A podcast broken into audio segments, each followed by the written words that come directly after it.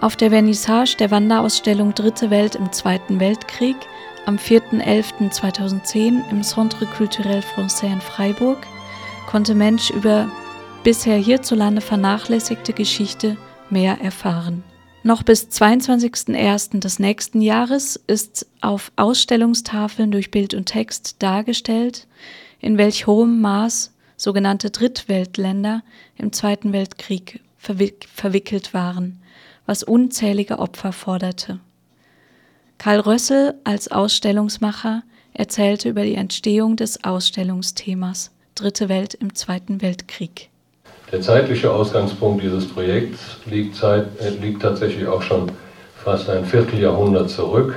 Es war Mitte der 80er Jahre, als wir im Rheinischen Journalistenbüro in Köln über die Geschichte der Dritte Weltbewegung in der Bundesrepublik arbeiteten.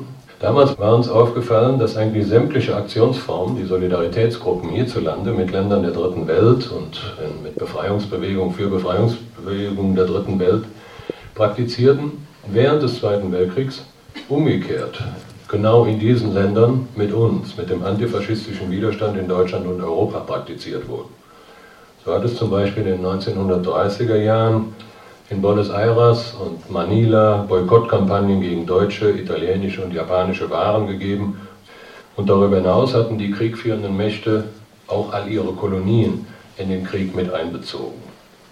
Fakte wie diese haben wir kurz im Vorwort zu diesem erwähnten Buch beschrieben, um darauf hinzuweisen, dass internationale Solidarität historisch keineswegs nur einseitig von Norden für den Süden geübt wurde, also keine Einbahnstraße ist, sondern während des Zweiten Weltkriegs unter Einsatz ungleich höherer Opfer umgekehrt praktiziert worden war. Und in diesem Kontext damals wollten wir einfach mal nachgucken in der Universitätsbibliothek, in der großen WDR-Bibliothek in Köln, wie viele Soldaten aus anderen Kontinenten an der Befreiung Europas vom Nationalsozialismus teilgenommen hatten, wie viele dafür gestorben sind, dass äh, wir befreit wurden. Wir fanden in der Literatur, der deutschsprachigen Literatur, keine einzige Quelle der Beteiligten an der Befreiung Europas aus anderen Kontinenten, die jetzt nicht die USA waren. Auch die Opfer aus der sogenannten Dritten Welt kam in sämtlichen Statistiken über den Zweiten Weltkrieg schlichtweg nicht vor. Diese Ausblendung weiter Teile der Welt in der Geschichtsschreibung über den Zweiten Weltkrieg empfanden wir vor 25 Jahren so ungeheuerlich, als uns das aufging, dass wir beschlossen, den Versuch zu unternehmen, daran etwas zu ändern. Auch in den langjährigen Arbeitsprozess an der Ausstellung und deren Intentionen gewährt Karl Rössel uns einen Einblick. Immer wenn wir journalistische Recherchen, Reisen nach Afrika, Asien oder Ozeanien unternahmen, haben wir neben anderen Projekten Interviews gesammelt, mit Zeitzeugen, Historiker besucht aus diesen Ländern, Biografien von Veteranen gesammelt, Dokumentaren, Spielfilme zum Thema, Romane, Sachbücher, Archivmaterial, Fotos und so weiter.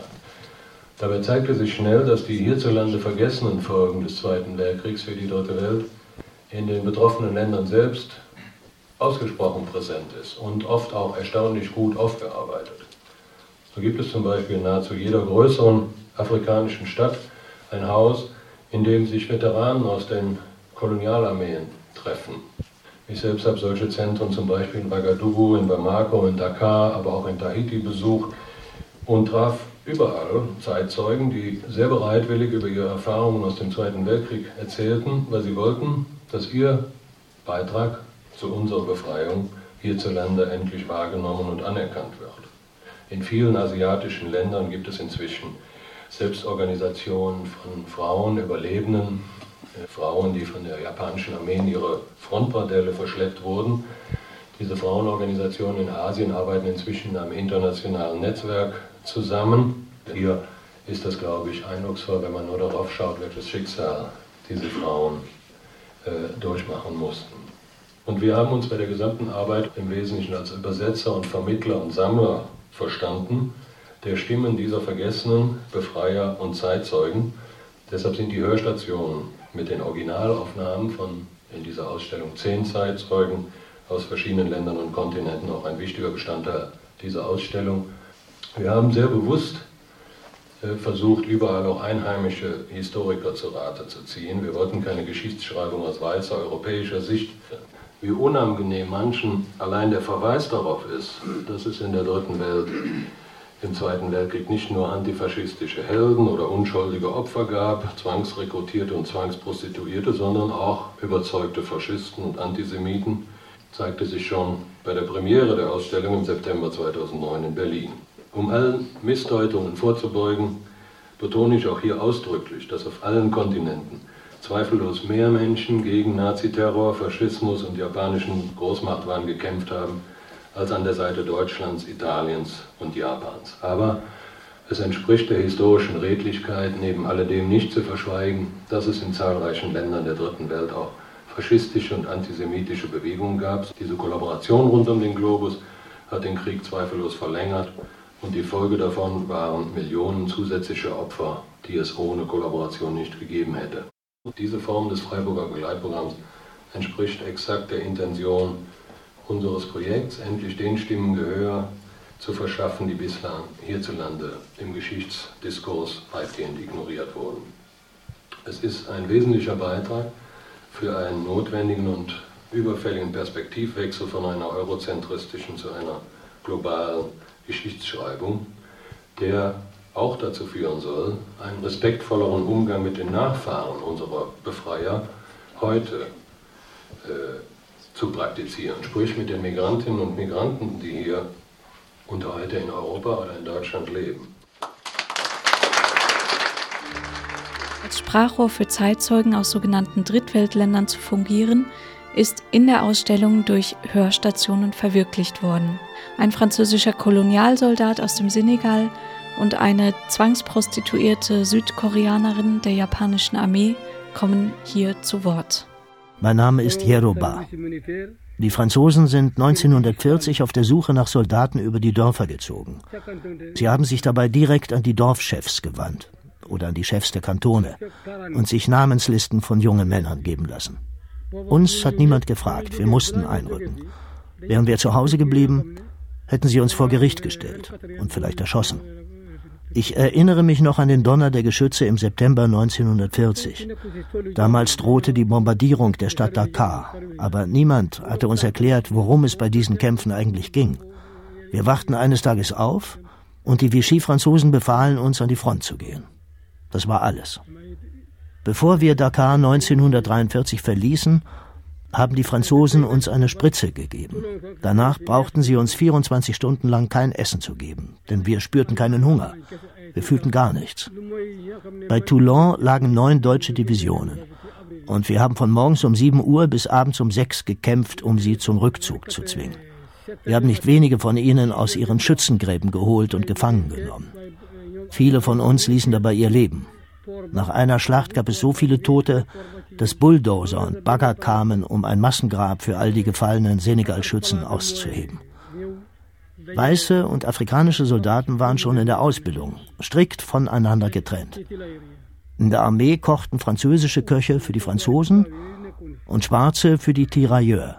Die Tubabs, die Weißen, erhielten französisches Essen, alle anderen Maniok und Maisbrei mit Erdnusssoße. Noch auf dem Schlachtfeld waren wir Afrikaner benachteiligt. Ich weiß nicht mehr genau, wie hoch der Sold der europäischen Soldaten war. Unserer war in jedem Fall geringer. Und manchmal haben sie nicht einmal das ausgezahlt, was sie versprochen hatten.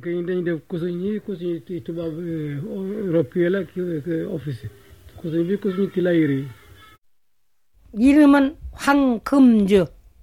또 그러고 내가 그 부여에서 12살에 서울로 와가지고 Ich heiße Hang Kum Ju und bin 83 Jahre alt. Mit zwölf Jahren kam ich aus der Provinz in die Stadt Hamhung und mit 19 meldete ich mich auf einen Aufruf der Japaner. Es hieß, sie suchten Mädchen und junge Frauen als Fabrikarbeiterinnen. Mein Arbeitsplatz sollte in Jirin sein, in der Mandschurei. Die Japaner versprachen mir, dass ich nach zwei Jahren wieder in meine koreanische Heimat zurückkehren könnte. Tatsächlich haben sie mich dort sechs Jahre festgehalten und jahrzehntelang habe ich mit niemandem darüber reden können, was ich damals erleiden musste. Ich habe meine Vergangenheit aus Scham nach dem Krieg verheimlicht. Wem hätte ich mich auch anvertrauen sollen? Nach Hause zurückkehren kam nicht in Frage. Hätte ich meine Geschichte erzählt, hätten mich die Leute wie eine Aussätzige behandelt. Deshalb habe ich geschwiegen und auch nicht geheiratet. Erst als in den 90er Jahren Kim Hak-sun, eine Leidensgefährtin, im Fernseher auftrat und dazu aufrief, das Schweigen endlich zu brechen, brachte auch ich es fertig, an die Öffentlichkeit zu gehen. Dieselben japanischen Regierungsstellen wollen von den Zehntausenden jungen und unverheirateten Mädchen, die japanische Soldaten im Krieg missbraucht haben, nichts wissen und nichts hören. Sie warten einfach darauf, dass Frauen wie ich sterben. Das war ein kurzer Einblick in die Vernissage der Wanderausstellung Dritte Welt im Zweiten Weltkrieg, die am 4.11. im Centre Culturel Français stattfand. Noch bis 22.01. des nächsten Jahres kann Mensch im Centre Culturel Français und auch im kommunalen Kino Freiburg mehr über dieses hierzulande vernachlässigte Kapitel der Geschichte erfahren. Jeweils mittwochs zusätzlich mit einer Führung durch Mitarbeiter und Mitarbeiterinnen des Informationszentrums Dritte Welt.